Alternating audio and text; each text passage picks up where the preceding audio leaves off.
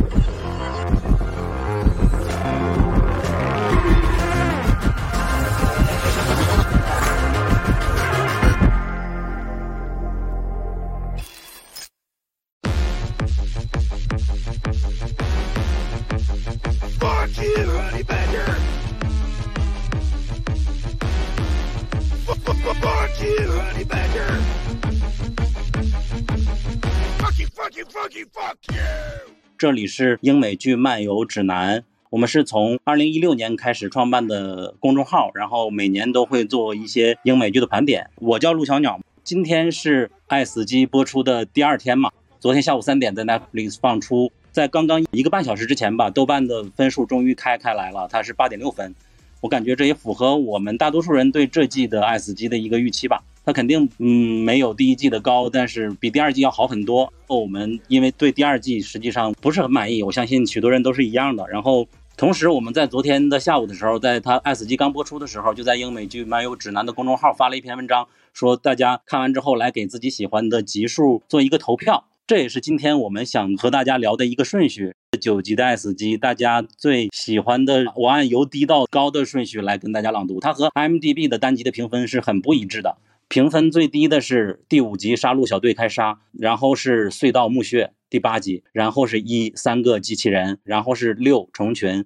然后是七梅森的老鼠，然后是二差劲旅行，然后是四迷你亡灵之夜，然后是三机器的脉动，然后是九吉巴罗。然后我们今天聊的顺序呢，就是呃我们这个公众号的读者的评分最低的开始聊起。那我们现在就从《杀戮小队开杀》，也就是第五集开始。要不然 Barry 你先说。第五集的话，我觉得评分这么低可以理解吧，因为我看的时候也是觉得这一集应该算是观感比较平平的一集。可能因为对于枪之类的我并没有那么特别感兴趣，所以我觉得还好。而且给我的观感就是它整个呈现景象让我想起了第一季里面关于红军杀僵尸的那一集，但是它最后没有太多反转。就是把僵尸替换成了就人类改造武装的一只灰熊这样的一个设定，包括其中还掺杂了一个机器小狗的这么一个讨喜的角色。呃，我觉得他可能想表达的就是关于可能对于阿富汗啊或这些中东国家，然后西方国家一种应该怎么说，一种傲慢或者说一种。暴力的干预吧，因为它里面那只灰熊，它一开始设定就是为了去搜查圣战组织，然后包括去屠杀恐怖分子这样的一个设定。但是最后它反而可能因为是系统失灵或者其他原因，反而是开始见谁就杀谁的一个设定，有点像是搬起石头砸自己的脚的一种感觉。那我觉得他想表达的应该也是关于反战以及包括关于人道主义情怀的一种主题。不过这个主题可。能现在大家有基本的一个共情的能力的人，应该都会想到这一个主题差不多，所以我觉得它整体呈现的比较平淡一点，包括它里面的很多一些可能给你感觉有一点小兴奋的，除了枪弹药之外，还有就是人物之间的一些打趣戏谑这样的一个感觉，但总体的话就质量比较差。对，那智子你先说。就是我看那个，觉得第三季的《爱死机》，其实个人觉得比。跟第一季是完全没有办法比的，但是如果要选最喜欢的集数的话，我会选第一集那个三个机器人和第五集那个 Kill Team Kill，然后是因为这两集它其实是观感上来说是最轻松的两集，然后 Kill Team Kill 的时候，它不是很大的那个怪物，它里面是叫 Barghest，然后当时所有的那些剩下来的队员都觉得他是一个。Honey Badger，然后他们一直在打打杀杀的时候，就不断在说 “fuck you”，把 Honey Badger，然后一直在用不同的机器去进行一个扫射。然后其实我个人对于使用枪支这件事情不反感，然后它的那个动画效果也把那个使用枪支的时候的快感全都描述的淋漓尽致。哎，我们现在讲的东西是可以剧透的吗？啊，可以的，我相信听众也都看过了。然后他最后的结局不是他那个眼珠从 Barghest 里面掉出来，然后然后砰一下爆炸，然后所有人都死光了嘛。然后我在看第二遍的时候呢，我发现就是这个剧里面，它不是刚开始介绍那个 Bargas 它的整个一个构造，它是一个机械体，巴拉巴拉之类的时候，它有一个特别的画面 focus 在它的一个眼球是一个爆炸体这件事情上，所以它其实从很早就已经埋下伏笔，就是说这个眼珠最后总归是要爆炸的。然后刚刚我也很同意那个 Rocco Berry 他讲到，就是说他其实里面涉及到一个战争军队的一种狂妄自大，就包括他里面有讲到。就说啊，他们现在把我们的士兵当成 Afghani buffet，就当成阿富汗自助餐，就等等这些话，就是会，就是作为一个正确的人，会觉得心里面有点一紧，说哇哦，你们军队的人开玩笑开的还蛮过分的。然后这一集它跟另外一集同样也是评分很低的那一集，第八集隧道墓穴，都是涉及到那个美国大兵的军队嘛。这一集的美国大兵。军军队是一个纯雄性的军队，你会发现他们的言语的粗鲁程度就强烈很多。这两年，因为美剧也拍了不少关于战争、谍战之类的一个剧集，所以它整体来说，如果你只是使用像第五集这样的一个设定的话，我觉得它如果拍成一个真人小短片或者真人电影的话，可能也挺好的。但如果是动画的话，大家可能有点审美疲劳。它有点像就是《Left for Dead Two》一样的一个小分队，然后组队打怪的这样一个设定的话，我觉得应该是前段时间的另一部动画《机械之音的传奇》可能会更相对来说会更好一点，因为它有借用一些呃魔法以及包括一些。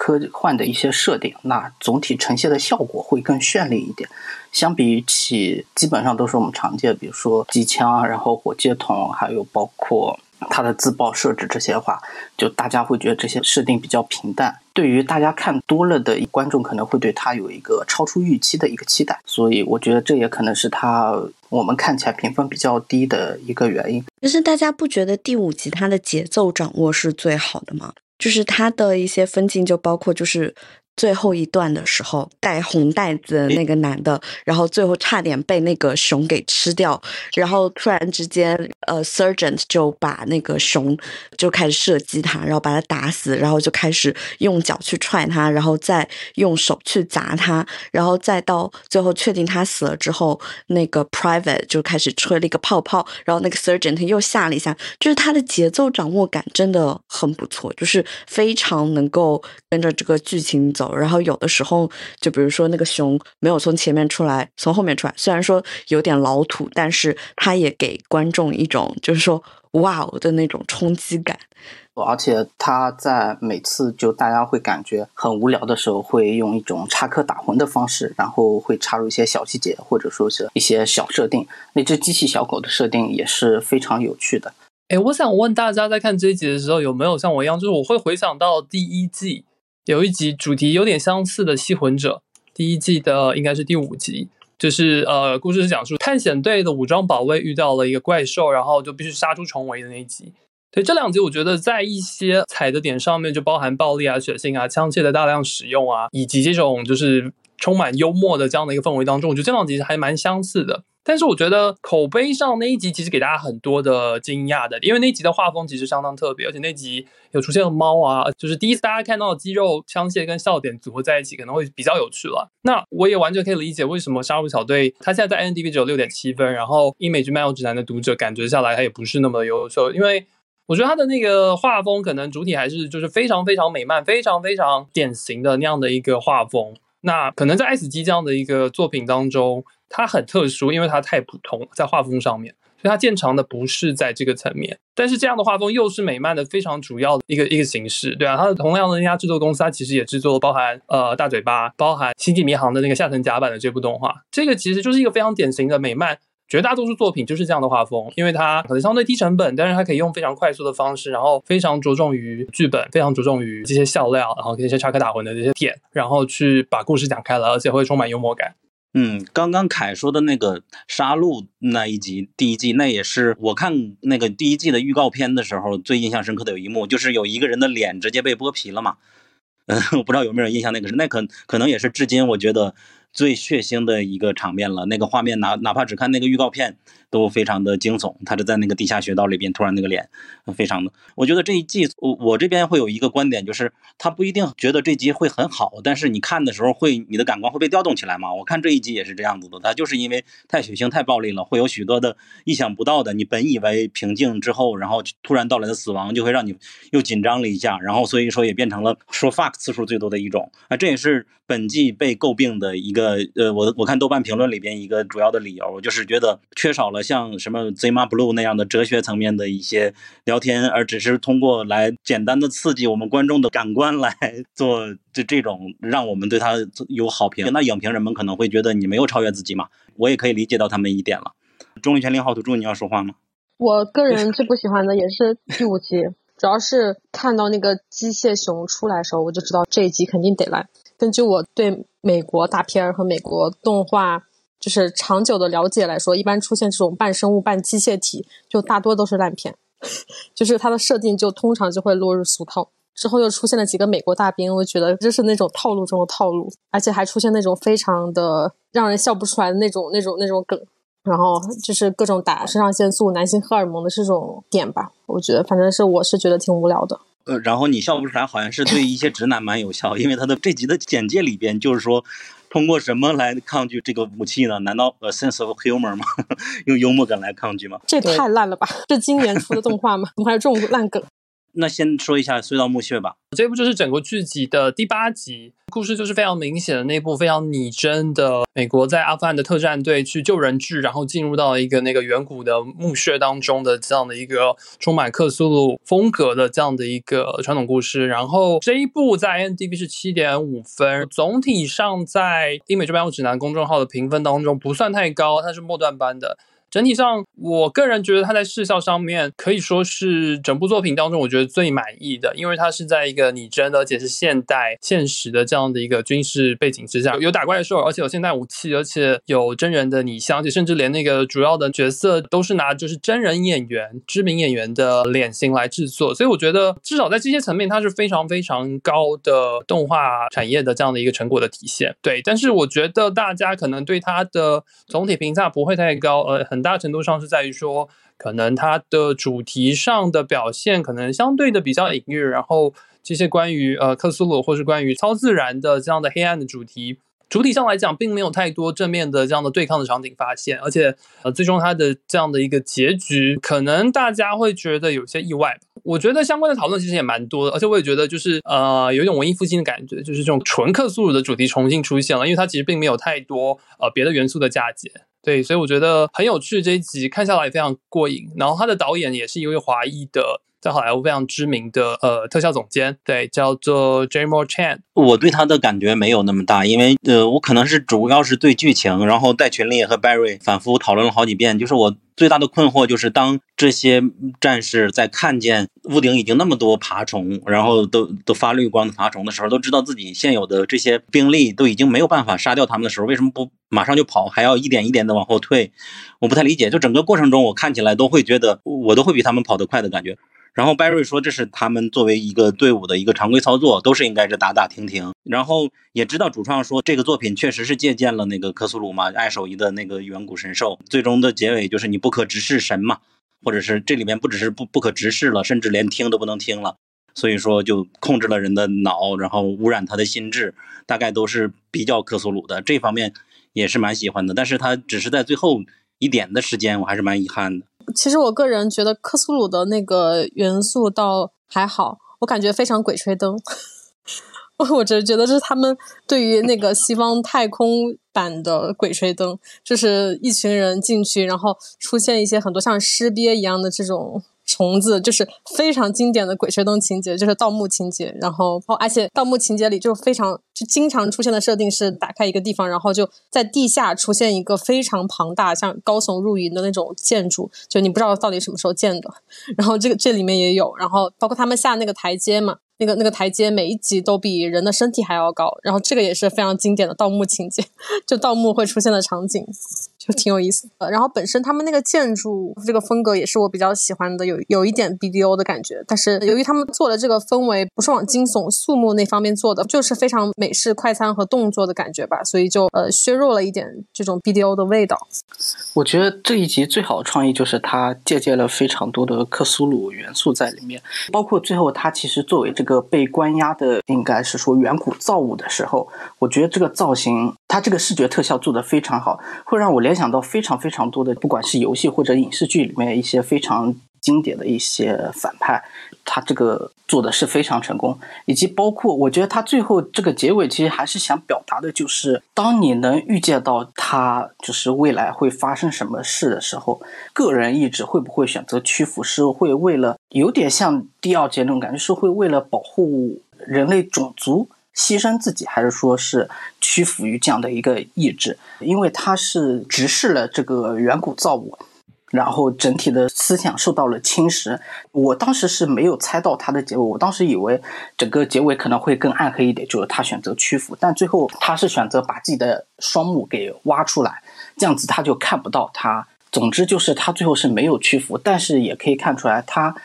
为了保护人类种族，已经是变成了他的思想，已经是没有了自主意识，已经成了一具行尸走肉，然后在夕阳下走向山谷的深处。这一幕是让我看起来非常凄惨的一幕，就是感觉整个这一季都是毁灭。我很喜欢这一卦吧。鸵鸟，你上来，让我们听听你火车里的声音。嗯，这一季的话，其实它的特效的精致程度要比第二季和第一季都少了很多，尤其是第二季他们的。真实人物部分，我觉得要做的比第三季好很多。那在这一集，整个环境以及他的人物建模，就是真实感是做的最好的。这部剧的整个剧情的走向，其实还是很像这种短片，嗯，科幻短片的很多结构，就是前面感觉是很常见、很普通的一个结构，然后在后面会有一个呃让你意想不到的反转。那我觉得最后的这个。反转以及他一个人走出洞穴的那种空寂感，还是挺让人震撼。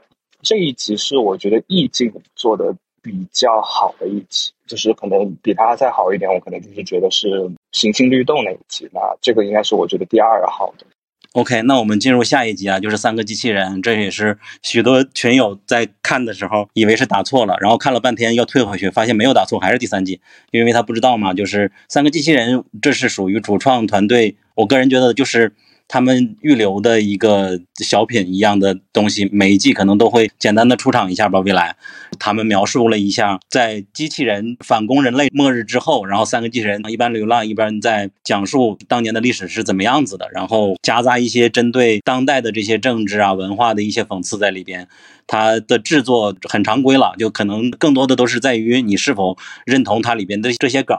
然后我的感觉就好像有点像去年和前年《黑镜》的主创，他每年年底做的一个叫《Death to 2020》，《Death to 2021》，去死二零二零，去死二零二一嘛。那个剧就是盘点了一年的政治全世界的情况，然后讽刺特朗普，讽刺谁谁谁的那一个东西。但是实际上这种剧情多了的话，就会觉得很 cheap，就会没有办法让我感觉到共鸣。然后我不知道谁能够更喜欢他一点，来主动说说呢？我个人还挺喜欢的。主要是我挺喜欢这种人类文明灭绝之后的这种故事的，就展现那个没有人类之后那种地球景观。我我突然想到一个不合时宜的梗，就是前段时间看到上海，就现在上海街道的样子，我就想到这个场景啊。对，上海的景象的确挺像的，我非常同意。嗯，你继续。嗯，对。然后他跟那个机器人说谢呃再见，谢谢你的鱼的时候，我觉得也挺有意思，就是那个《银河系漫游指南》的梗嘛。我还比较喜欢就是最后一幕，最后一幕那个马斯克的梗，就他很烂，但是我觉得烂的还挺好笑的，我就我就很能 get 到这一类的烂梗。然后就是当时他就说怎么样，你以为是埃隆马斯克吗？我就想说，你真的是把观众那一点小九九给摸得非常清楚，反正把我摸得透透的。然后我还比较喜欢，就是前面说的那个那个人类文明灭绝之后的这种有点废土感觉的公路片的题材吧。我觉得它拍成那种日常向的 TV 动画也会很好看。像日本有一个是《少女周末旅行》，它其实也是有一点类似，只是那种它是比较文艺的气质嘛。就是人类消失之后，但是人类的那种工业文明，它的仪器依然存在。就这里就是有一个呃隐藏的悬疑点，就是那人人类是怎么样消失的，就是怎样作死的。就是机器人是怎样有了这种主体的意志，然后开始发生暴动的。然后本身其实《再见，谢谢你的鱼》这一本书里，它讲的也是男主来到了那个曾经被毁灭的地球嘛，就想说地球被毁灭那天到底经历了什么。世界的终极答案如果是四十二的话，那它的问题是什么？就是它这一集的这个点，就是让我挺能联想到《银河系漫游指南》的，我觉得它挺有意思。这是我看这一类题材的一个乐趣吧。就是刚刚讲到那个《银河系漫游指南》，就我不知道大家有没有仔细看，就它。那个他不是跑去了海上嘛，然后就看到那些 b e n i r 建的一个就是 tech 的一个地方，然后有一个虚拟形象的一个女性叫做 Elena，然后当时就是那三个机器人就跟 Elena 说 So long Elena and thank fish，然后这一句就其实是 reference。自那个《银河系漫游指南》的那个刚开头的片段，就是那些 dolphin 在呃一边跳一边准备离开地球，然后他就是说啊，人类啊，我感谢你给我的所有的鱼。没错，对，这就是我挺喜欢这集的其中一个点。那我们就也可以简单讨论一下这个人类的末日到底是怎么形成的。我感觉他们。提的点，我我就做唱反调的人了，都是比较肤浅的。比如说，他把人分成富人、穷人嘛和普通人。富人最终是到了一个岛上，然后希望什么事情都让 AI 把它完成，最后 AI 把它反噬了嘛。总之，这些设想，我觉得它相比我们看过的一些末日的那些小说或电影来说，它都是有点肤浅。我我我不知道你们是怎么看。重启说呀，我觉得可能不是一种肤浅，就是它这个第一集给我的感觉是有一点点像一个序章，就很像一张专辑的这个 intro 的这种感觉，它就是开启了这样一个序幕，所以它呃有这样的设定，在我觉得也肤浅倒也不是什么太大的问题，因为它也不太可能在这么短的时间里塞到一些非常深刻的关于这种呃人类末世文明的这样一些一些梗，所以我觉得我把它理解为一个第三季的一个小开篇。对，所以就我觉得其实也还好。我和重启有一点类似的是，它是理解为一个专辑的那个续篇嘛，我是把它当成一个一系列 TV 动画的其中的一集。就是我之前有刚刚有提到那个日本的那个动画《少女周末旅行》，它也是一本漫画改编的嘛。它也讲的就是呃两个机器少女，哎是机器少女吗？还是人类少女？我有点忘记设定了。就是在一个人类灭绝之后的一个。工业文明的一个呃废土的世界里，就是每一集就是他们遇到一些故事吧，但其实它它也没有什么大的起伏可言，也每一集单独来看它也没有什么太多的深度，但是你就是把它当成一个完整的世界观来看，就是可以读到挺多东西的。嗯，就是我刚刚提到那些点，就是他会逐渐的去挖掘一些线索，比如说这些人类是怎么消失的，他不会再通过设讲述设定的方式来告诉你，而是通过一些些这种细节和线索。就这一集，他就有提到一些。我们的场外的观众 Selina 说重启说的很好，它就是一个 intro 的意思嘛。对于整个这个系列，它确实让《爱死机》这个系列除了一个个的单独的短片，然后增加了一点趣味性，大家和它能够建立连接。然后另外，我觉得可能每一季都有不同的喜好的受众嘛。然后喜欢猫的、喜欢萌物的人也是很难忽视的一个群体，因为结尾一旦出现一个猫，对许多人来说也是一个非常让人很开心的一件事儿吧。哦，那好吧，那我来唱反调好了。我我记得非常清楚，就是去年第二季播出的时候，其实大家就是拿呃第二季来比较，跟第一季说，第一季有很多很精妙的单集啊，尤其是三个机器人的那个单集啊。就其实大家对于三个机器人跟爱死机的这个招牌，其实那个联想的紧密性还蛮大的。然后我记得非常清楚的是，第三季的预告刚出来的时候，呃，很多的口碑会因为有三个机器人这个主题的回归，所以对第三季产生很大的兴趣。所以我会觉得在。整体的这样的一个制作层面，把这个主题拉回来重新使用，甚至说连最后那个猫的出现，甚至连呃 Elon Musk 的这样的一个呃玩笑的出现，其实我觉得呃抖包袱的程度都比他想要去讲故事或者想要表达一些更深层的一些呃关于人类啊、关于未来啊、关于末世等等这些的想象。我觉得其实都弱很多，因为整体它呈现的更多的就还是大家对于这些，就像刚刚提到的，它的那些故事的主题，其实都非常的浅显，非常的之前就已经多次的提过了。所以我会觉得它作为开篇也罢，我觉得更像是一种呃吸引目光或是吸引观众回归的这样的一种尝试。所以呃我对它的评价并没有那么好，而且我也觉得它跟它在第一季那就是它的前一部。三个机器人的原片当中，那一部的质量其实我觉得会大大高于这一部。其实甚至我觉得它猫的使用都比这一集要强，因为这集就只是最后惊鸿一瞥，而且我真的觉得最后的那个玩笑跟整个的主题太跳跃了。不知道大家有没有注意到，就是最后他们不是去了有可能是 SpaceX 的一个发射基地，然后他们不是看那个监控嘛，然后监控那个发射时间是二零二五年的十二月四号，就感觉离现在好像只有三年多的时间，就地球真的会在三年之内就这样毁灭掉吗？借他吉言了。而且我觉得它里面埋的一些细节也很好玩。我我是感觉整体看下来，导演在这一季里面是埋了很多一些其他影视剧的一些文化梗在里面。嗯，能注意到的人的话，会感觉很惊喜。包括前面说的《银河系漫游指南》。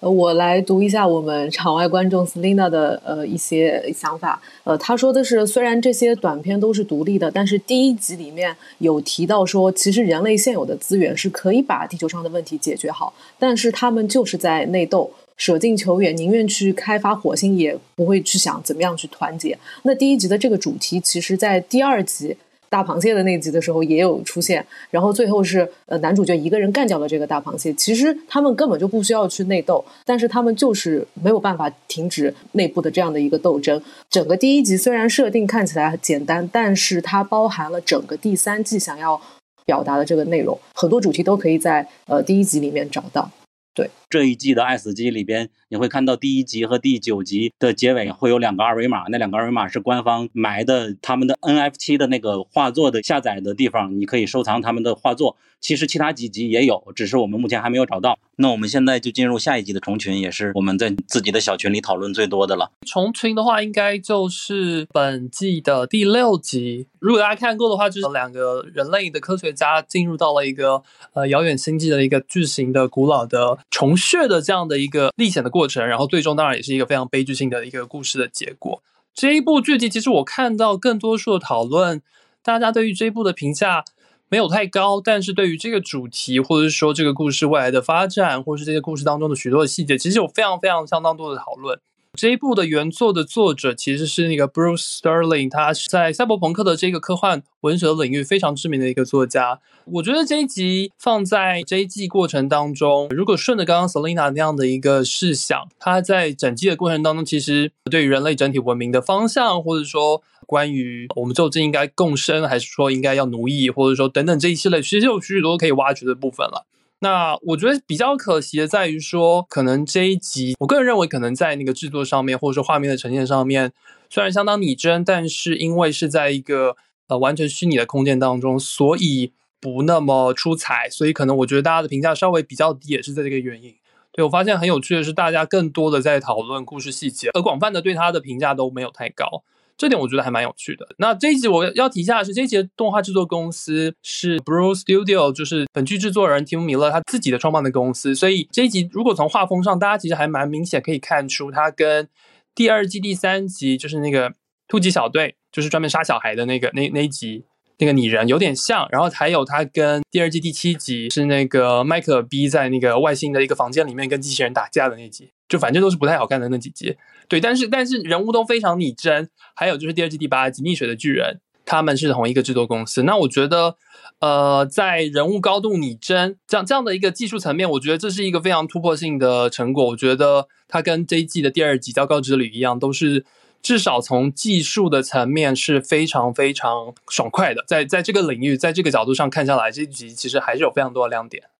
哦，同时。第二集和嗯和他的制作的公司，然后他们不也发了微博嘛，叫天和岩工作室，他们也是就是整个 S 级系列唯一的参与的中国的团队吧，挺不错的。我在投票的时候，我呃就是我选了三个我最喜欢的，其中有一个就是第六集，也是因为它的可讨论的范围比较广。然后后来豆瓣还有一个帖，我们有一个很大的争议，就是人类作为一个刚刚兴起的智慧生物，他们开始的第一幕，他见到的那个看起来呃很丑的那那个外星生物，但它其实他们的文明比人类已经高很多了。然后包括。这个虫群，他们的文明虽然说，呃，看起来不是很有智慧，但是他们的存活几百万年还是多少年了，也吸纳过曾经过无数的那种智慧生物嘛。而只有人类，相比他们而言，是一个刚刚升起的。之所以这个男的主角来到虫群这边来观光，也是因为在几百年后，人类可能想要去利用虫群，然后因为发现这个虫群他们的秩序以及他们里边的环境都可以为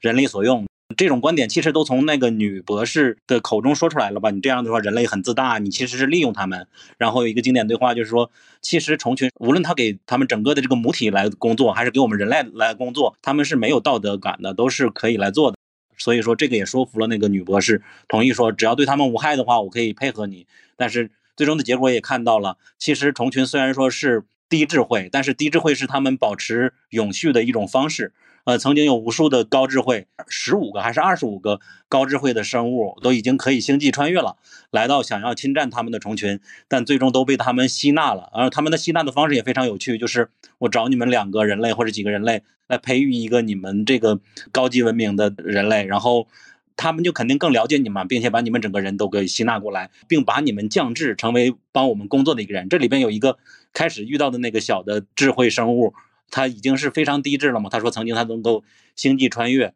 所以说这就是整个那个虫群他们的繁衍的一个方式。然后这也是我们作为人类的这个领域正在面临的一个挑战嘛。然后最终的结果就是说，那个你是想要被我直接吞掉，还是说配合我来和另外那个女博士一起来繁衍，然后并且帮我们了解你们人类，最终我把你们吃掉？然后他说：“我要接受你的挑战。”我们有群友会觉得，这意思就是你要接受我要作为奴隶，然后配合你了。那不应该是挑战呀？为什么要挑战呢？这其实如果在那个原著里边就解释的比较清楚，它其实就是讲述了好多我们人类如何如何了不起。你虽然说别的生物被你吸纳了，但是我们人类在几百年之内一定会更厉害，绝对不会被你们吞并的。但这也是一种傲慢了。对，就是我一开始看到他这个说是虫群，然后。包括他一开始就是整个另一个外星种族送男主进去，然后男主跟女主在里面交谈关于巢穴的虫群种族的运行机制的话，我就想起来暴雪那个游戏叫《星际争霸》，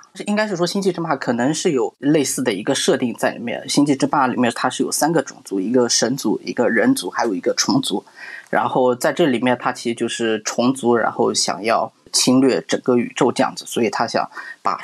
人族跟神族都给，要么就驯服，要么就是给他消灭掉，是这样子的。所以我一开始就会想到这个游戏的这个设定，包括后面他们偷偷繁育，就是人工合成虫群信息素，想去偷偷繁育生命体的时候，然后被发现，最后女主是相当于是被洗脑那个设定，可能会有点出入，但是会让我想起来，就是在《星际争霸》里面被虫族俘虏，然后相当于是。驯化成用虫族的意识，然后控制的一个人类生命体，也就是游戏里面所说的刀锋女王。所以我会想到那个设定相对来说，而且我还会想到，就是一开始送男主去虫族聚集地的那个另外一个外星种族，设定上可能跟神族不太像，但是。因为在《星际争霸》里面，神族是一个科技高度领先于人类种族的一个设定。那这个外星种族的话，我觉得一定意义上也可以把它当做一个神族来看待。你可以看出它的整个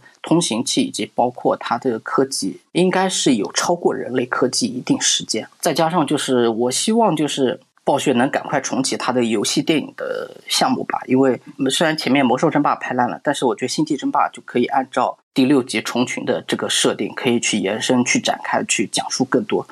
我补充一下，他那个关于那个星际旅行的那个种族的那个描述，其实我觉得，呃，概念上应该跟沙丘有非常大的关联，因为沙丘里面的设定也是，就是由生物机能上异于人类、异于常人的这样的一个种族，就是人类变成了宇航工会的这样的一个种族，他们才能去执行超快速的、超远距离的这个星际旅行。对，就某种概念上，我觉得是有点类似于那个点。那其次，我觉得这个这一部剧其实蛮有意思的，在于说那个虫族这样的一个星际科幻的母题，其实，在就包含刚刚提到的《星际争霸》，甚至连更早的娱乐大众更常知道的就是那个《星河战队》对这样的那个系列电影当中，其实很早就已经有类似的这样的一个展现。但是，我觉得传统的作品当中，更多的是把它呃展现出了是一个呃跟人类对抗的一个非常强大的外星种族。更多的是这样的一个描述，就是关于这些种族，它有母体，它有不同的虫种的分工，或者有不同的阶级，就是这种更细部的描写，以前并没有那么明显的展现出来。而且我觉得这一集这个单集它留了一个其实有点那种惊悚、有点诡异的那种充满未知的，而且是有巨大危机的那样的一个畅想式的未来，就是人类有没有可能因为呃它的基因被这个虫群所窃取之后，导致了这个是灭顶的未来呢？就我觉得这个这个其实是在之前我所看到的关于虫群的科幻作品的描述当中未曾出现过的，而且我觉得这个结局还蛮蛮值得回味的，蛮有意思的。嗯，因为他们更想做的就是对这个母题的延伸。就我有几个想法，感觉今天的场合也不太适合能够太和大家去讨论。就比如说，就像虫族这样的一个文明，他说是不是智慧才能延续？但是延续真是人类或者是生命发展的第一需要吗？就像刘慈欣说的，我感觉这样还有什么意义呢？另外就是大家也都说了，总会说人类太傲慢了。但是因为是人类写的科幻小说，可能会给人类附加很多的未来，我们可能真是天选的一种物种。我觉得虫群的男主太帅了，嗯，然后我其实觉得他整个无重力的条件下，就是人类怎样进行一个运动啊，怎样在那个洞里面进行穿梭啊，他的那个流动性真的是拍的很好。就我不知道为什么我看虫群的时候，会让我特别想象在自己在看那个《阿凡达二》，因为它涉及到一个我也有在一个对吧？我看的当时他们进那个洞的时候，我就跟我男朋友说：“我说哇，这个非常《阿凡达二》，包括他们用那个他们跟那个生物、跟虫子交流的时候的那个方式也很《阿凡达》。”为什么是二？给我弄晕了，还以为二出了。因为第二部它讲的就是很多水下的故事嘛，然后那个从预告片里头有很多那种水至清则无鱼的感觉。这个片子相当于是在一个失重的环境下，然后两个人又像是穿着泳衣一样的光着膀子在那游。游动，但它游动的环境是一个空气的环境，它不是水。整体的动作做的特别的灵动，就是无重力下嘛。它不是用那个虫的触角去触动那个人的大脑，或者说之类嘛，就很像那个阿凡达的变子，有的没的。哦，对我那个之前问了一下我家属，就是关于如果一个人他可不可能被一个怪物给操控大脑，你要讲吗？原则上是，只要那个人的。肌肉都还工作，然后只是失去意识的话，现在不也有脑机接口？脑机接口可以去控制所有肌肉的运作嘛？所以理论上是可以的。那人如果是一个尸体的状况下呢？不行了，尸体的话，除非你再去复活一些肌肉连接，否则如果他已经死掉一段时间的话，那你即使大脑发出指令，那肌肉那边没有能量了，没有氧气了，也工作不了。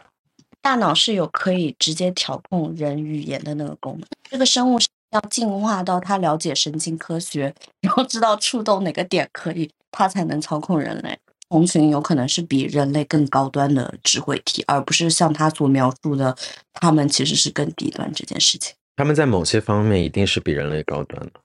哦，我们对话结束。OK，其实我想吐槽一点，这集是。有许多人批评，呃，S 机它整体，你有一个 idea，然后给你做了一个画，然后故事只给你开了个头，然后就不管后边有能不能接上了，总之你完成了就好了。这是许多人嗯他不喜欢它的一个原因。我感觉重组这一集是最体现他们批评这一点的，就是结局就是人类接受了你的挑战，然后最后怎么样不告诉你了，也应该不会有续集了，因为想要更完整的把它变成三部曲、五部曲，可能对创作者来说。不如一个脑洞，要比比做一个脑洞要难的多得多了，所以说这也是我想吐槽的一点。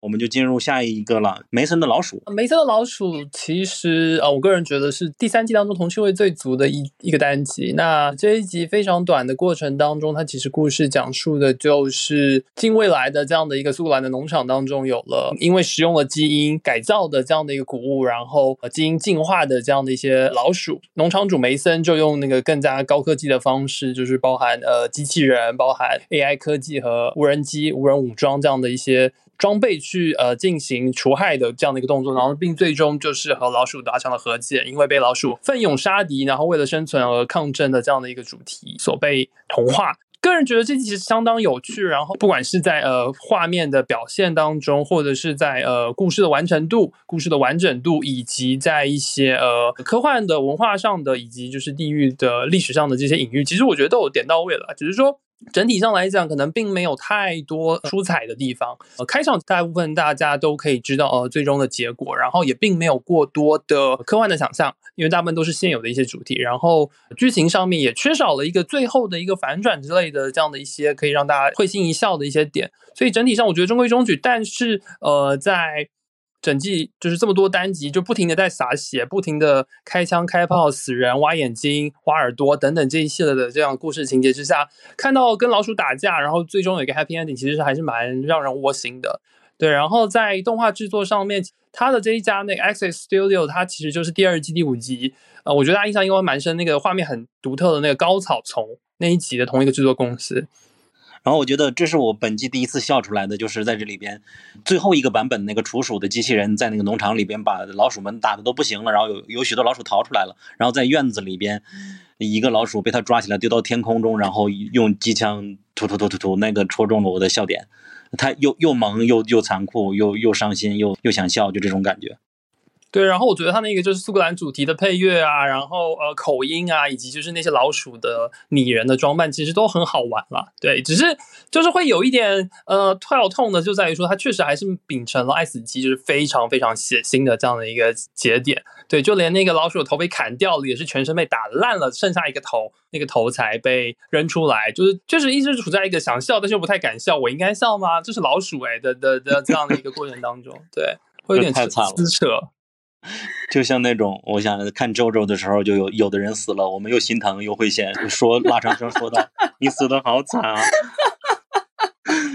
就是，但是然后是有点地狱笑话的感觉，非常地狱了。就这个这个农场主这个 Mason，他一开始买东西的时候就说了一个，这个有点 overkill 了吧？就就感叹说这个科技用的实在是有点过分了。结果自己到了那个仓库里一看，就就字面意思的 overkill。所以最后他也受不了了，那个看到一个还在就是互相救死扶伤的那么一个状态的情况下，他最终决定放过这些老鼠一马。这个转变我觉得也算是合理，因为他一开始就想到了说可能会发生这样的一个场景。呃，再一个是当时在看的时候也也跟 Barry 啊几个人就聊这个那个蝎子机器人的造型，因为一开始出来他那个头，他一个长条的头嘛，就很像异形，但是就在那个。他被老头打爆的时候，有一个很慢的分镜，那个视角下看着又非常像铁血战士，然后正好是它是一个金属的，上面又沾了很多的血，这铁血，好好烂的梗。呃，有个朋友说感动到了，主要是最后一个人类或者最后一个鼠辈，他们坚持到最后也要和人抗争的这种感觉，让人觉得很很感动。对，因为它其实就是本身跟苏格兰呃抗击英格兰的这样的一个传统的历史脉络是是相一致的，对，而且甚至就连最后有智慧的老鼠跟人类最后和解的方式，是因为他们也会酿酒，他们也会酿威士忌，所以就是也是在文化层面上找到了共同点，所以。不同的这样的智慧种族之间产生了和解，不过它就是一个很萌的一集了，好像没有更多的解读空间了，我们就先过。然后到下一集是差劲旅行，对，差劲旅行是本季的第二集，这一个单集的导演是大卫芬奇，而且他也是大卫芬奇在动画作品上的导演处女作。呃，他故事讲述的就是在那个月黑风高的夜晚，呃，帆船被。一个巨型的螃蟹登陆船长和船员之间，试图去求生，但又有不同的主意的这样情况下，和船员发生了斗争，然后并且最终就是试图去消灭这个巨型的螃蟹这样的一个单机。至少在我的观影过程当中，这一集放在整季的第二部是非常非常重量级啊，因为本身从它的这样的就是非常触动人心的、非常血腥而且非常黑暗的这样的一个主题之下，OK，又有一个原始的海深海巨兽，然后同时又有了就是船上密闭的这样的一个密闭空间当中，所有的角色之间尔虞我诈的这样的一个情形，并且在它非常拟人的高质量的这样的画面呈现上面，我觉得整体十七分钟给了一个非常非常爽快的体验。我觉得可能，呃，大家更深度的，如果要去讨论这个剧集，他们当中可能更深一层的，呃，言外之意的话，可能更多的是在于说，就是这种独裁与非独裁，然后 maybe 可能引用到了就是那个黑暗森林法则这样的等等的这些情况之下，呃，人类要如何生存，或者说在呃要如何用一个更加光明或者更加黑暗的一个长远的目标作为指导的方向。我觉得这些都是可以讨论的。那只是说这个单集，我觉得单从视觉的刺激上面，以及单从三 D 动画画面呈现的精细度上面，以及就是呃最终给了一个非常奇幻的一个奇观式的景象之上面，我觉得都是一个非常合格的爱死机的作品吧。然后说一下，它是 IMDB 上单集评分最高，达到八点八的。我不知道这是不是因为大卫芬奇的光环啊？就是在我们英美剧漫游指南那个文章里边的投票，它只排在了第五。可能也反映出来了我们国内和国外的一个呃审美的不同吧。是唯一一个八点八了，过了八点五的一集就是这一集。刚才凯说的我也很赞同，就是他首先让我想的就是一个海上大逃杀的感觉，最开始有这种印象，好像在一个密闭的情况下，还有一个不知道哪里的恐怖这种利维坦一样的存在，那我们人类之间的博弈可能要超越道德了。但是惊讶我的一点，可能也是许多人不喜欢的一点，我反而喜欢，就是这个男主他是唯一一个在坚持，在这这么一个恶劣的环境下，咱都知道，比如说黑暗森林的法则，在三体里边，可能我们这边许多人都会赞同，但是我个人是很反对的嘛。他就是觉得环境极端恶劣的时候，那生存是唯一的需要，我可以做任何坏的事情，而这里边就完全这个人坚守的绝对不是黑暗森林法则了，相当于打了他一个巴掌嘛。然后再就是，它是这里边反转次数最多的一集了吧？它的血腥程度也是蛮有意思的。这一季好像总有人被附体，就是上一季也是虫族那个女主也最终被脑控了，然后这里边的那个船员在下面的也被脑控让说话。都是这样的，他们都可以能够介入一个人类，然后使用他们的声音系统。还有一个情节的疑点，就是在他们开始投票的时候，他说大家选择去螃蟹选择的目的地，还是我们去选一个无人岛？其实所有人最终结果揭露出来，所有人都选择了去那个人类的目的地，他们死就死吧。但是那个男主当时只杀了一个人嘛，说我知道你是选了这个的人，但是其实其他的人也知道自己没选，他们其他人没有怀疑到男主吗？还是只是碍于他？手里有枪，就假装自己是没投过那个票的人呢？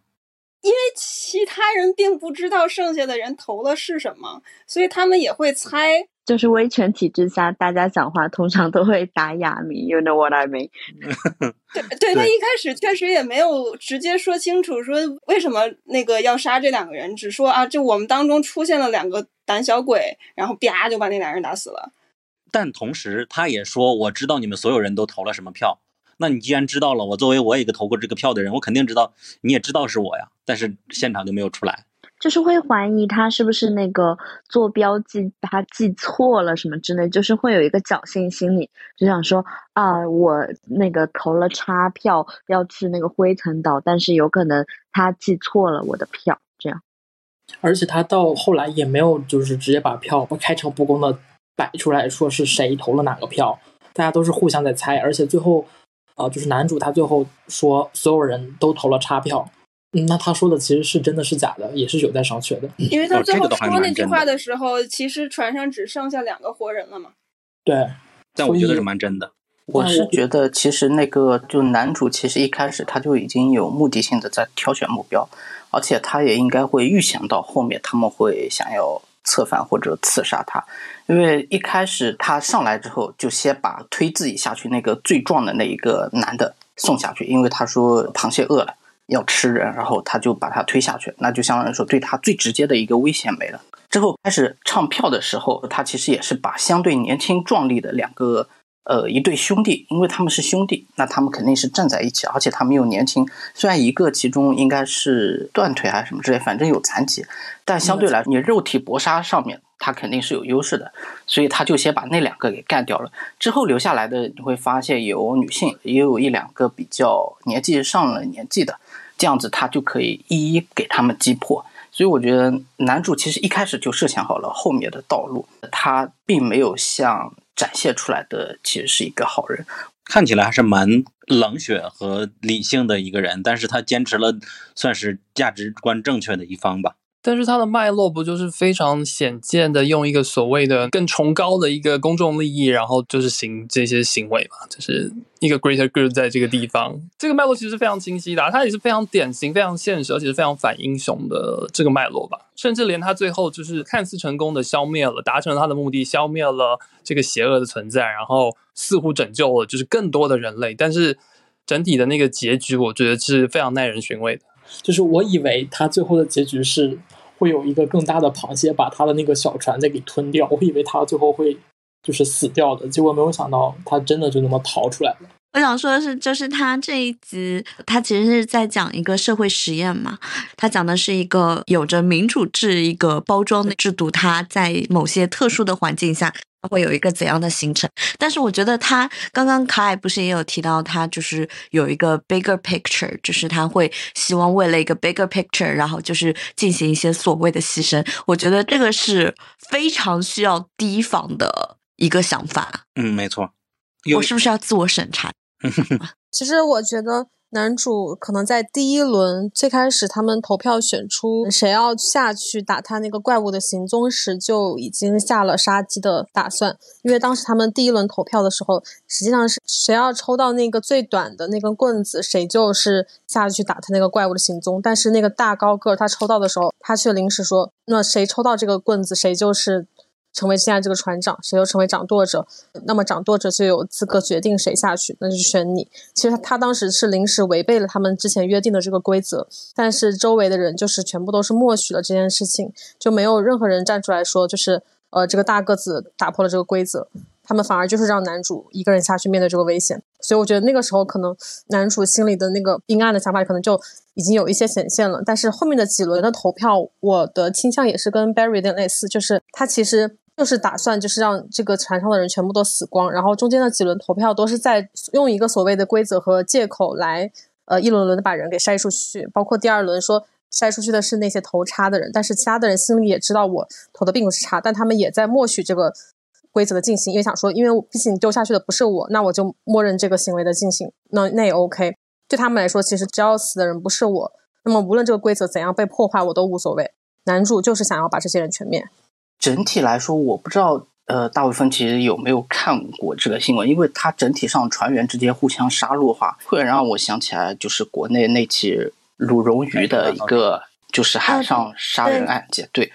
就有一种非常强的一种既视感，就是会感觉那个案件是以动画形式被拍了出来。因为那个案件真人电影立项到现在一直都没有动静，所以我觉得这个动画可以算是一个替代方案来看一下。啊，之前那个法国还是哪里也有发生过一个，就是他们那个最后逃亡，然后发生了人吃人的现象等等，然后还被画了一幅名作，然后现在还挂在卢浮宫。就是人类这个东西就是非常糟糕的，这是不分种族都会出现类似的现象。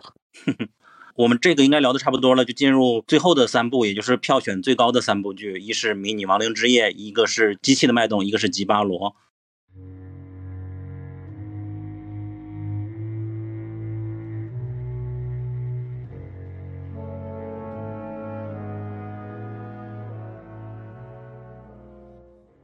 我们的微博、微信公众号和小红书都叫英美剧漫游指南。微博和小红书会发布新鲜的英美剧资讯和新剧观感，微信公众号则只会推荐我们认为非常好看的剧。另外，我们还有播客听众群，可以在公众号后台回复 “Killing TV” 找到入口，K I L L I N G T V。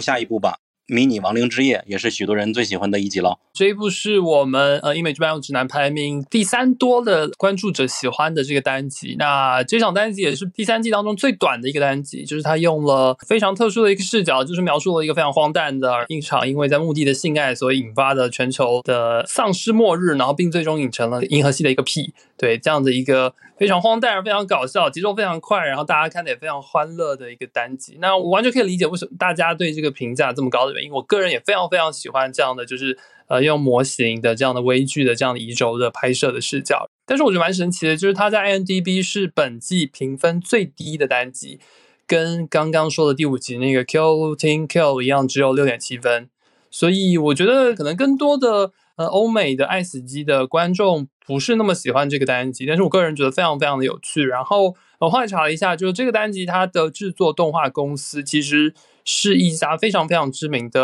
呃广告短片制作的公司，所以它之前基本上没有拍过就是这种剧集或是电影动画都没有。就是 Buck B U C K 这样的一家公司。那非常非常好玩的这个单机。它第四集，反正我是觉得从头到尾都非常惊艳。本身这个开头我就超喜欢，小尺寸色情是是可以说的吗？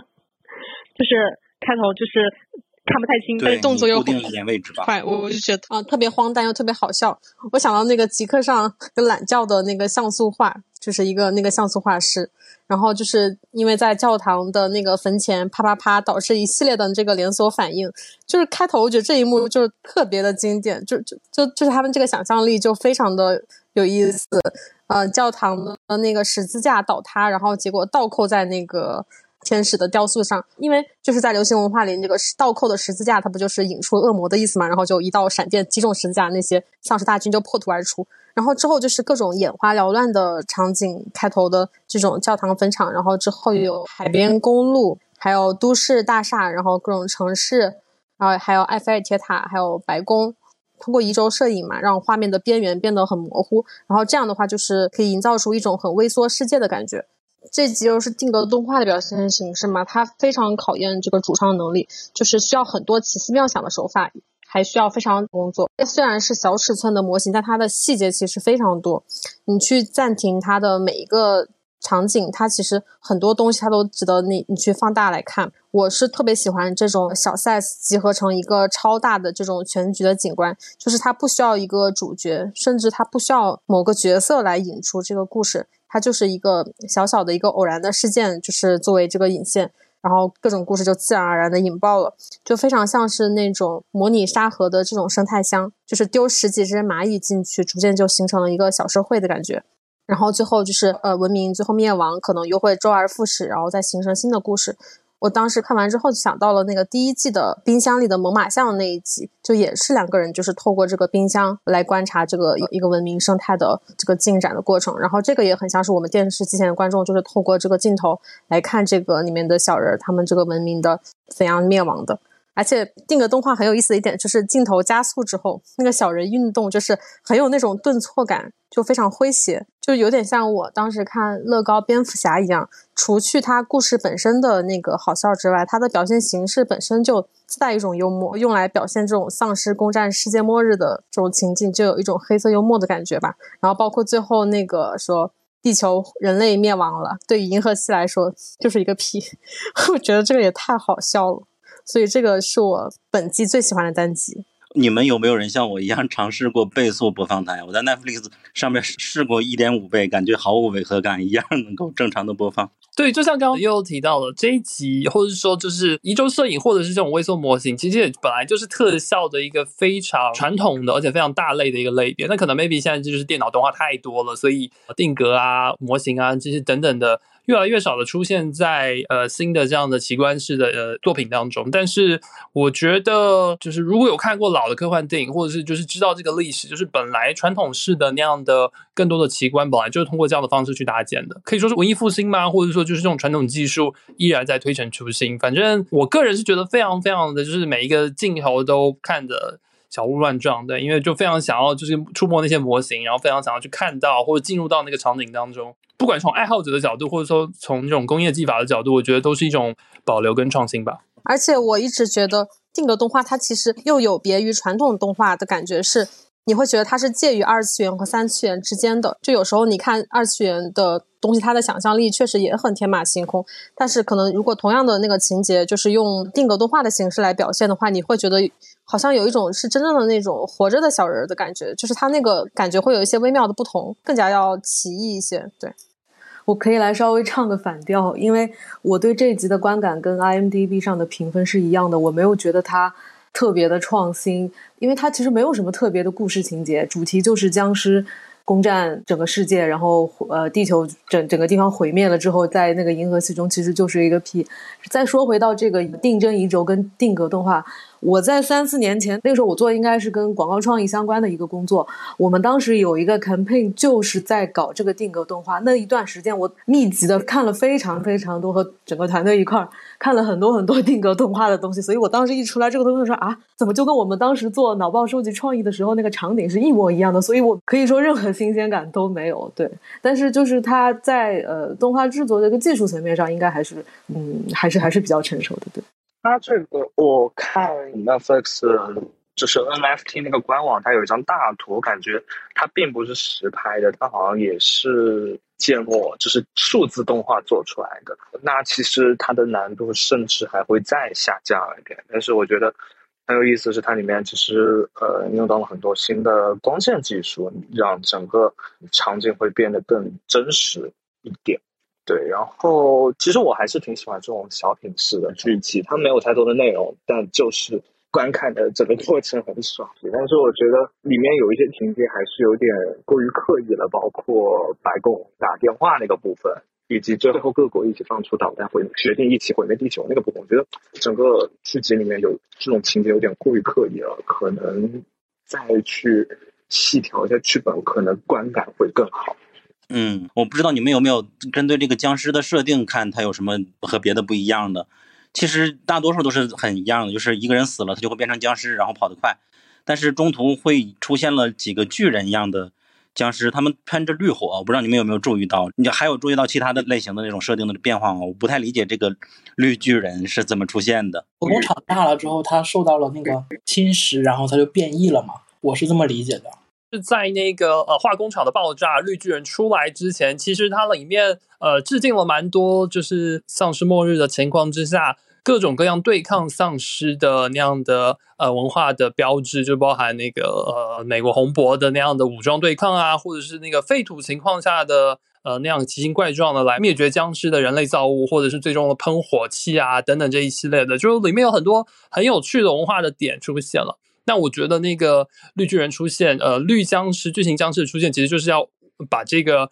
人类似乎要战胜僵尸的这样的一个剧情重新再掰回来，掰回到人类终要灭亡这个点上。我也蛮同意，就刚刚提到的，就是 OK 剧情引进到这里了，前面有非常多的致敬，有非常多很有创意的点，有非常多戏谑搞笑的点。那最终出来的是核弹的末日，就相对来讲会比较俗套一点，我觉得是这样子。但我也可以理解，因为它如果最终要导向的是银河系的一个 P，那就还是需要有核爆这样的一个场景出现。好的，那我们就进入最后两步吧。下一步是《机器的脉动》。这一部的单集的导演跟前面《杀戮小队》那集的导演，就是这两位是全季当中唯二的两位女性导演。Emily Dean 她在这一集当中，其实用非常细腻的方式去将原作的非常诗意的，然后非常多充满想象的，然后那种对于人类生命的探索和这种星际环境当中这种浪漫的场景，就是把它完整的呈现出来了。很多人非常纠结啊，我看到非常非常多的评价，这一集其实是许许多多人最喜欢的一个单集，然后。在网上得到的相对比较普普通通的一个打分，那当然我觉得跟前面的结论相似，就是对于 S 级的主流观众来讲，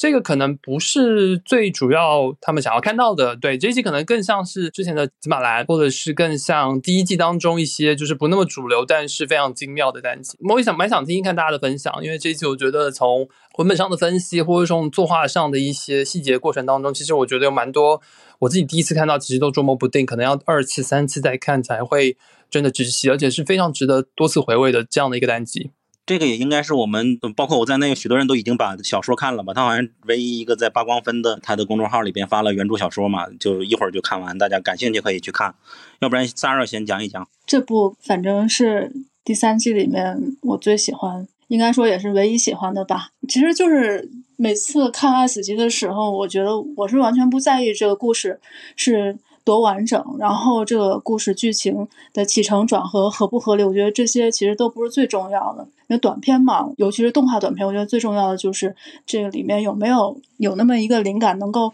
触动你，让你。自己产生一些共鸣，还当然这个短片里面还有很多，因为有很多的这个诗的出现，所以英国文学的引用跟故事的这个契合感对我来说也是非常令我这个特别喜欢的吧。当然，首先肯定要说这一部的话，它就是有非常多的这个梦幻般的视觉效果。这个视觉效果，我觉得不亚于就是之前看那个《月光骑士》的时候，就看星星那个场景。而且，嗯，美国动画就看到现在吧，我觉得他们。很少有敢放手做二 D 的，而且这次是二 D 渲染的三 D，所以整体的这个视视觉呈现上，应该说是这几年所有的欧美的动画里面看到过最好的。然后关于它这个主题内容的话，它其实讲的就是这个卫星，它在这个卫星上其实是一个机器嘛，然后它会让你产生一些幻觉。就有些人可能认为，就这个短片里面它讲的是这个主角他的一个梦，但是因为他后来不是缺氧，他开始嗑药了嘛，最后的话他结束了自己生命，有可能是。一种就是死前的一个做梦的一个表现，也可能是他嗑药导致。但这种就是模糊不清的这种观点吧，我觉得也是非常吸引人的。最后的话，我就还是想说一下，就里面引用了大概三四种诗吧。啊，我自己最熟悉的肯定就是科勒律治的，就头一首，因为科勒律治是英国文学史上特别著名的一个诗人，因为他也是一种长期处于抑郁状态中的。这么一个艺术家吧，也是因为吸食这个鸦片，所以导致他产生了很多的幻觉。包括他里面引用的这个《古舟词咏》这首诗，也是跟他讲的这个故事，就是两个宇航员有一个死去了，然后另外一个拖着他往前走，就是在这个框架上是非常的契合。所以他所有的诗其实都是跟他这个小故事的那种氛围是。很一致的，然后在这个非常梦幻的这个视觉效果下，虽然这个故事看上去完全不是很完整，他甚至没有交代这个主角的，比如说他的前因后果，他的心情是怎么样，这些在小说里面大家都看了，他都是有体现的，包括他过去的一些事情，但是在这个动画里面他完全没有讲。就算他没有讲，我觉得就是凭着比如说音乐啊，还有视觉效果，还有这些诗集，你也是能够感受到的。所以这也是就是我最喜欢这集的一个原因吧。呃，我不知道大家有没有看过有一部电影叫做那个《The Congress》，然后它原来也是有原著的，它的原著是那个呃索拉里斯的那个人写的，然后他那个《The Congress》它是一个。真人，然后他就是纸牌屋里面的 Robin Wright 讲他就是美人迟暮的时候，然后他就是被给予了一个机会，让他可以把自己的形象 upload，然后过了几年之后，他就成为那个世界上最有名的明星。然后他进入那个世界是需要注射各种各种不同的药剂嘛，然后他就产生了很多奇奇怪怪的幻觉，然后最后再又从这个幻觉里面回到现实，就是。跟这一部木卫一他讲的故事很像。我在最初看的时候也反应过来了，联想到了索拉里斯星，尤其是那个他的队友死掉以后，然后突然开始说话，他嗑药了嘛。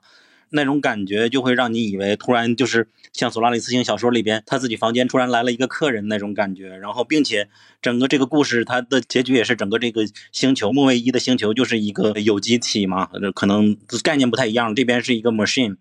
都是让人联想到的，但是后边的落脚完全不一样了嘛。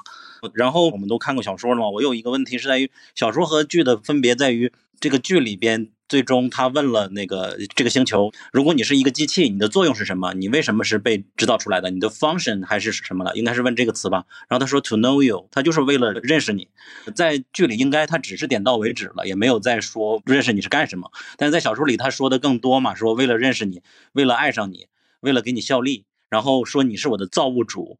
他这里边说你是我的造物主，实际上说的意思是你们人类似乎是我的造物主，而不是你这个人，因为这个主人公好像只活了二十九岁吧，不可能是他的造物主。但是整个这个星球对他都是很温情的，我感觉这个还是蛮打动人的吧。嗯，这是我当时看的一个感受。另外就是真的美，他整个在嗑药了以后，嗯，那个画面过渡就很像当时那个天空飞的鱼那那一集啊，以及狮身人面像的那种色彩的感觉。我的感想就是看这集的时候，其实不要抱着太过于讲真的，就是去抠它的整个原理的一个心态。其实我觉得它这一集，因为它是放在第三集嘛，刚好是在第二集《Bad Traveling》之后，就是一个沉重的话题之后，然后它放出来，其实就是为了让你放松，去享受，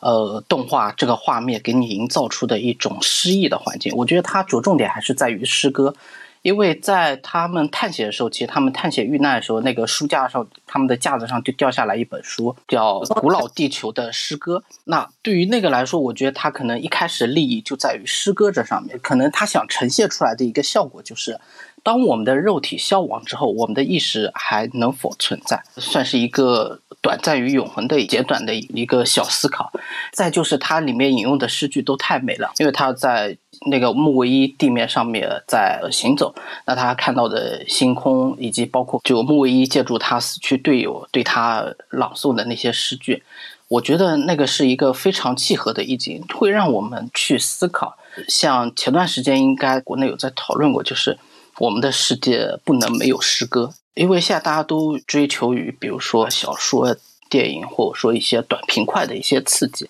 但是关于诗歌的话，是需要一个细细品味的一个过程。以及包括像我当时看这个时候，因为也是太空科幻题材，然后我也会联想到二零二一年二月份的时候，韩国拍了一部科幻片叫《胜利号》。虽然这部电影非常烂，但是我觉得它最后所展现出来一个镜头让我非常印象深刻，就是他们飞船上有一个机器人，当他们就是完成任务之后，然后在太空翱翔的时候，机器人的手上拿着一本里尔克的《生活与诗歌》，我觉得那个画面是给我非常大的一个震撼，就是当我们遗忘掉诗歌的时候。其实可能我们也是在遗忘我们的历史，遗忘我们的一个想象力。我觉得他所想展现出来，就是我们的世界里是不能没有诗歌的。讲一个好笑的东西，就是那个《The Poem of Old Earth》那本书。然后我以为逐帧观看的时候，我以为它就是调出来的，应该是它的页面翻出来应该是诗集，但其实它页面上面它的那些字显示的是原著。嗯，是个彩蛋，因为他写的那个作者就是那个原著的那个作者。对，还有一个点我觉得蛮好玩的，就是他这部其实一直到故事的最终，他很技巧性的留下了两个都有可能的结局嘛，就是到底这个是这个星球 idol 真的在跟女主沟通，或者是这个女主只是因为嗑药嗑多了，所以在濒死之前自己想多了，然后甚至连最后那个星球回传给地球的那一封信号，到底是女主自己的设备回传的口头上的信号，还是以星球为本体所发出的信号？所以就这两个。点一直到最终都没有解释，都没有真的落脚，所以就是它科幻的本质依然没有脱落，所以我觉得这更是就是两个呃，你说科幻主题或者说这种更加诗歌、更加浪漫的这样的两个展现形式，它的一个非常很有趣的结合。然后呃，某种情况下，我突然觉得这一集跟之前提到的虫群的那一集其实是有一点互文的关系的，都是呃人类个体在遥远的宇宙的另外一端，然后跟一个庞大的星球，或是跟一个庞大的呃生物体。去沟通、去交流，然后去交互，然后就是必须留在那里，然后融在那里的那样个两个呃非常不同的，然后在脉络上、在风格上、在结局上，跟在他想想要体现的更加深层次的这样主题上都不一样的互文的两个故事。嗯，就我刚才少说了一个，就是就是我们特别喜欢的这一部的这个画风，是致敬法国最著名的一个漫画大师。那国内应该是叫莫比乌斯吧，他有很多经典的作品啊，包括他创办的这个法国这个杂志《重金属》，也是有很多科幻小说、太空歌剧和赛博朋克里面的一些视觉风格很经典的。比如说，我们都知道那些《第五元素》啊、《异形》啊、《星球大战》这些科幻片，也都受他的漫画影响。包括我喜欢的那些日本漫画家松本大洋，还有浦泽直树，他们也是。受了他很多影响，所以选了他的这个画风来致敬。我觉得这部应该说是把我喜欢的元素全都集合在一起了吧。我知道的不多，但是看的过程中就感觉他的每个对白，尤其是这个星球他说的话，哪怕是结结巴巴的，但是都是很美的。还有那个女主的思绪啊，她说她看到那个死去的伙伴，因为这个星球一直在提醒她，或者星球里有硫还是有什么，然后这意味着什么？在她意识到是机器之后，她把那个。头盔的模型就分析整个星球的模型，变成了一个看它的静电场和磁场的那个模型。它打开了以后，就会发现，他说好像是他的那个脑袋上有洞的那个伙伴，他脑袋上那个洞就像是一个呃数据的高速公路一样，然后那个描述的特别美，让我印象深刻。OK，那这一集就这样了。然后这个小说实际上也很好，你就去搜那个八光分，总之你搜这三个字就能够搜到他那个公众号，他会发了一个翻译的文章。那我们进入最后一集了，也就是我们所基本上大家都非常喜欢的一集了。吉巴罗，首先说一下，大家都知道吧？就是这个人，他拿过奥斯卡最佳短片，然后他那个作品名字叫什么来着？叫《结为爱》。然后你看了那个短片，就会发现他和嗯我们看这个吉巴罗的作品的风格真的是极其的相似，你也会非常的喜欢，推荐大家去看。这一部《吉巴罗》是第三季的最后一集，也是我们的评分当中最多人最喜欢的这样的一个单集。由来自西班牙的导演那个埃尔贝托，它给我们带来了这样的一个从视觉上、从听觉上、从故事的内涵以及种种的这样的美学的，包含服装、包含舞蹈、包含场景的这些的体现当中，都非常充满想象力，而且非常充满巧思的这样的一个故事。总体上，它是结合了西班牙殖民美洲时期在南美洲北部秘鲁的这样的一个呃多个这样的传统的当时的传说，也包含了就是殖民者对于财富的掠夺，以及包含传统的圣湖和黄金的传说，呃，也融合了古希腊的海妖和被海妖所呃引诱的人这样的种种的一些传说。呃，我觉得整体上它依然就是延续了这个导演同样的在第一季当中，第一季第三集《目击者》那个许许多多人非常喜欢，然后也印象深刻的这样的一个单集。那因为这个导演本身他自己有待过亚洲，待过菲律宾，待过香港，所以他本身他的丰富的个人的背景，造就了他的作品其实有非常多跨文化领域的东西。那许许多多人会把吉巴罗这个单集，把它跟殖民主义、跟呃历史的一些脉络，甚至跟女性主题相关的许许多多的这些元素相结合。那我觉得。在就是有足够的视觉冲击、视觉满足度的情况之下，能够还有这么多新奇的巧思和这么丰富的内涵，其实就是《爱死机》最成功的、最典型的、最优秀的作品的这个系列吧。我觉得这一集，嗯，如果很多年之后我们就回顾《爱死机》这个系列，这集也会是排名在前端，非常值得回顾，而且非常标志性的《爱死机》的作品。作为一个田园女权主义者，我在看整部片子的时候，我就一直有一种强烈的感觉，就是他在讲的这个主题，就是会给别人一种女性主义的感觉，在讲到一个。侵入者和被侵入者之间的一个关系。然后刚刚凯也有提到，就是他这个作者他本身他有待过像菲律宾、香港一些地方，所以他有涉及到那个原住民的问题。然后陆小鸟是不是也在群里面就发过一篇，就是他人讲的关于原住民和这一集的一个关系？没错，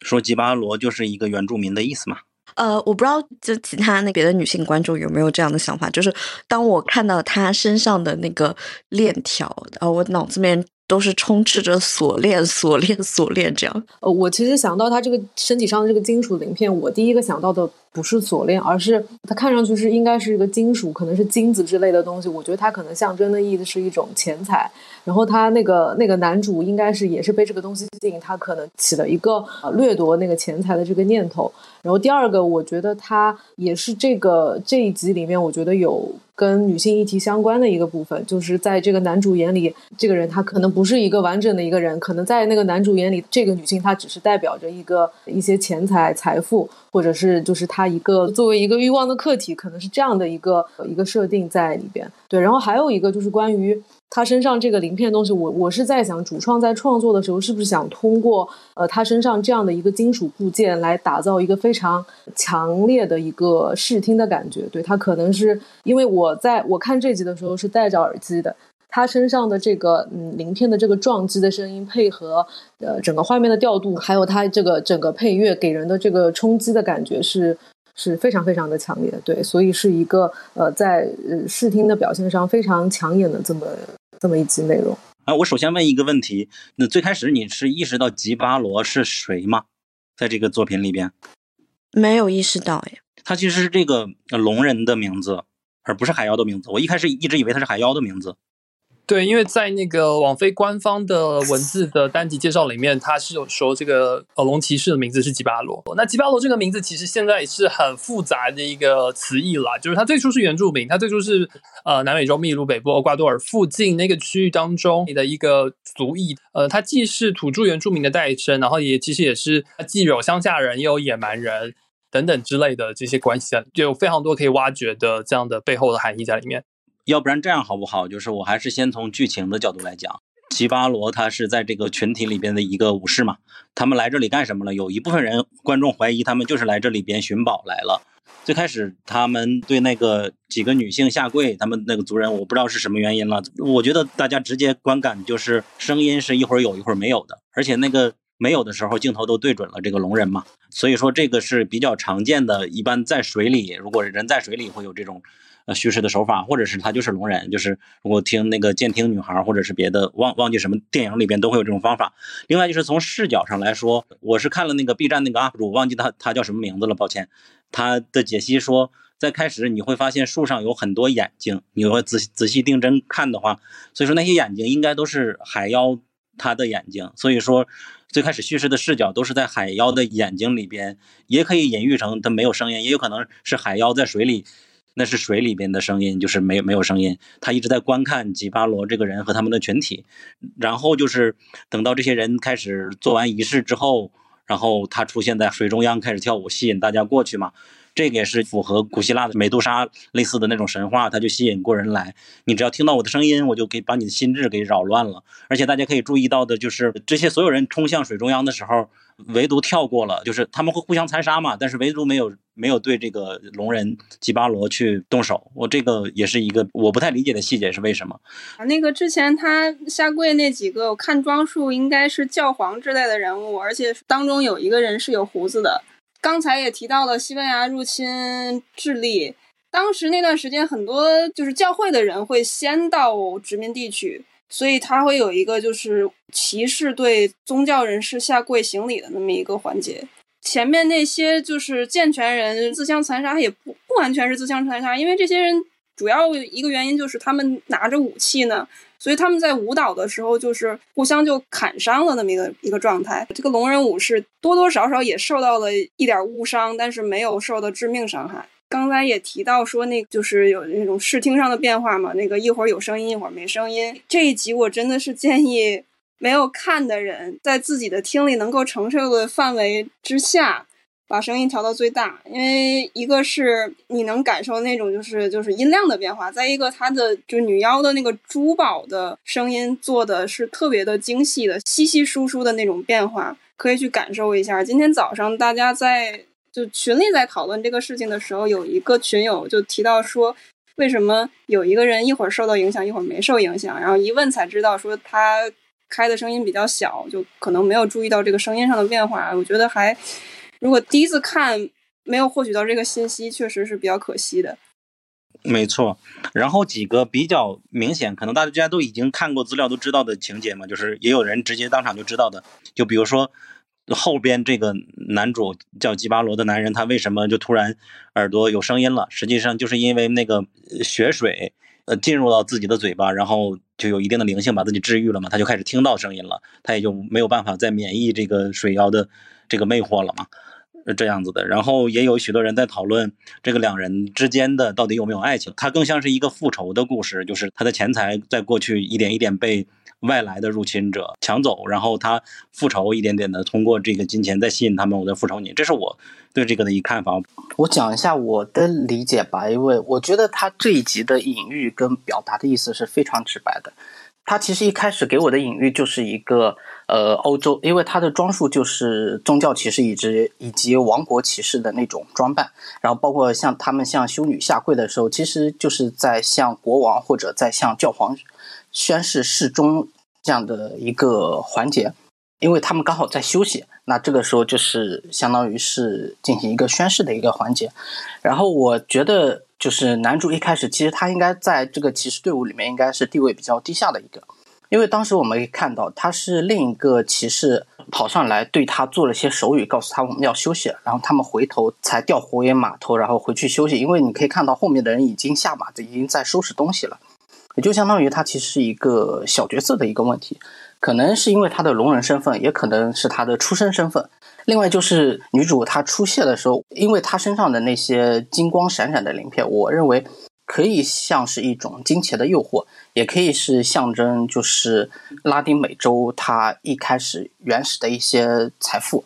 那他们来可能就是为了去掠夺这样的一个财富，而。这种诱惑也是诱使后面这些骑士们丧失理智的一个原因，因为他们被诱惑所蛊惑，成为了金钱的奴隶，所以他们进入一种发狂的状态。然后，因为他们身上又有武器，所以他们在发狂过程当中，就狂舞的过程当中，在自相残杀。这个隐喻，我觉得可能就在象指欧洲各国家进入，尤其是西班牙跟葡萄牙，一开始两个国家进入。拉丁美洲之后，他们为了争夺殖民地，为了争夺财产，为了争夺奴隶，然后所发生的一系列战争。但是到最后，他们其实都死掉了。然后男主因为他第一个是龙，然后再一个他可能地位低下，他不清楚。到底发生了什么，所以也算是幸免逃过一劫。但是你可以看出来，后半段就是在展现这是一个没有一个例外的一个过程，因为对于呃男主来说，其实他也是会被金钱诱惑的，只是因为可能之前有比他更强大的人在，就他没法汲取太多。但是当他发现周围人都死光了，他可以趁机把所有财富据为己有的时候，他的整个野心以及他的自私自利就暴露出来了。然后包括我看的时候，其实是感觉身上非常疼的，就他是一片一片的把那个女性身上的鳞片、金钱、锁链，就是值钱的东西全部拔下来，几乎可以说是一分都不剩，然后把它整体相当于是剥皮一样剥光，然后再把它随意丢弃在河流里面，这是一个让人非常悲痛的一个过程。由此的话，我也会想到一个引申的含义，就比如说，呃，大家很多人都会说到的一个关于女性议题的问题，因为在这里面的对立关系就可能也是非常巧合，就是可能女性是有美丽、智慧，然后财富集一身，但是男性都是想去征服她、去掠夺她。当女性以为有一个例外出现的时候，你会发现，她出现，她为什么会被例外？只是因为她之前没有能力去掠夺、去侵略。当她有能力之后，她也是。毫无例外的加入了侵略跟掠夺的一个行列，所以这是一个女性的议题。还有一个就可能比较宽泛的引申，就是人类对于大自然、对于地球母亲的一个无止境的一个掠夺以及一个攫取，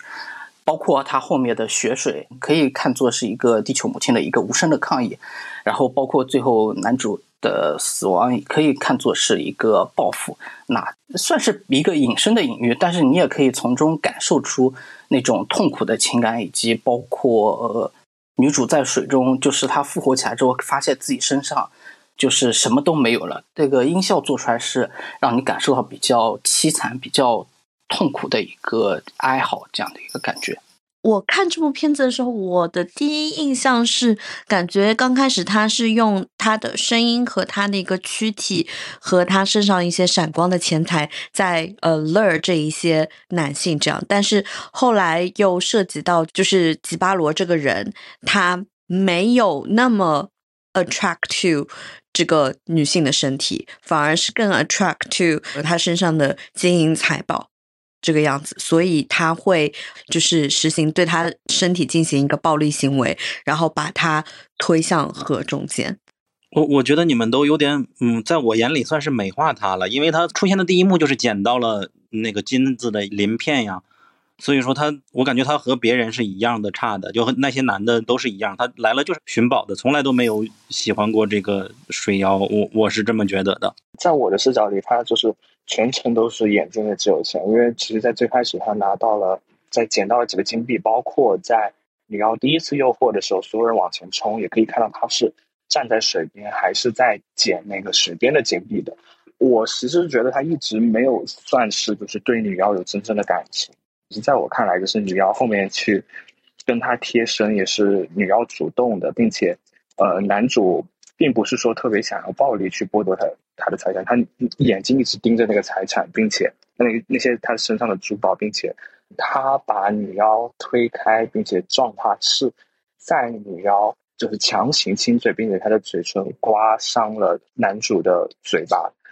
让他觉得很不适。然后就是我没有我没有说女妖不好的行为，这只是我我的感觉是，其实这个男主从始至终，包括最后，虽然感觉是被那个。诱惑了，但其实还是你要的歌声的能能力，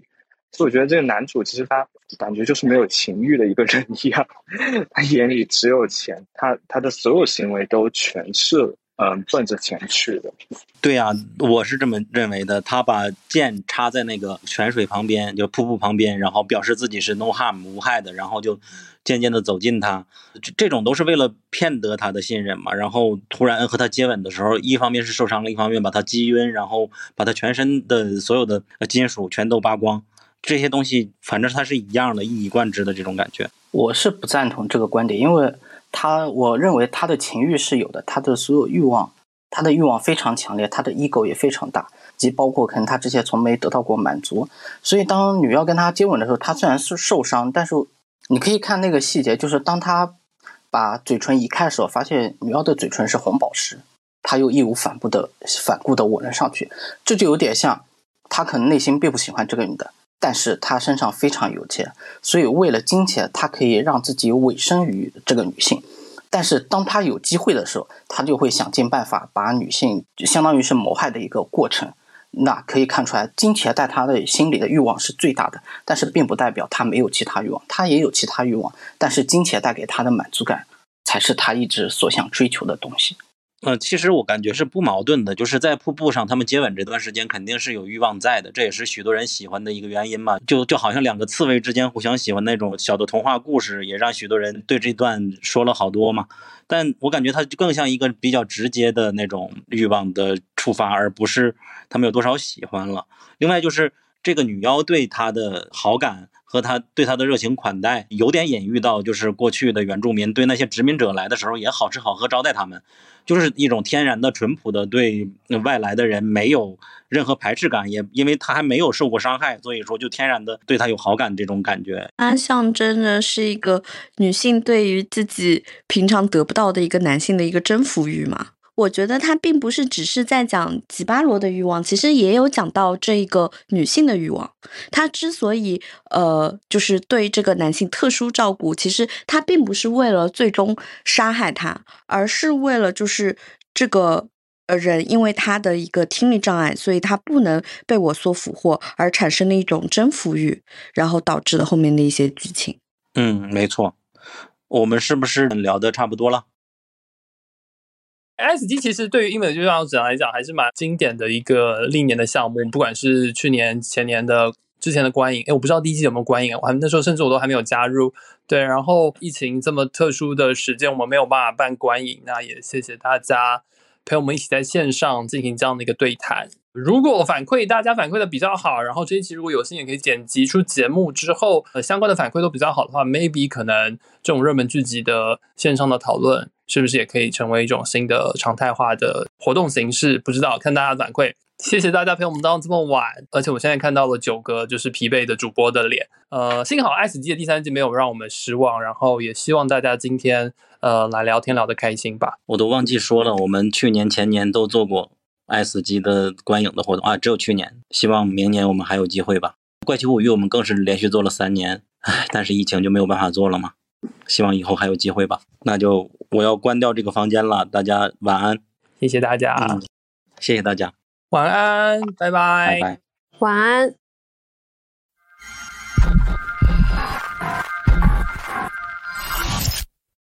如果你喜欢本期节目，希望你去苹果 Podcast 给我们一个五星好评。我们下期节目再见。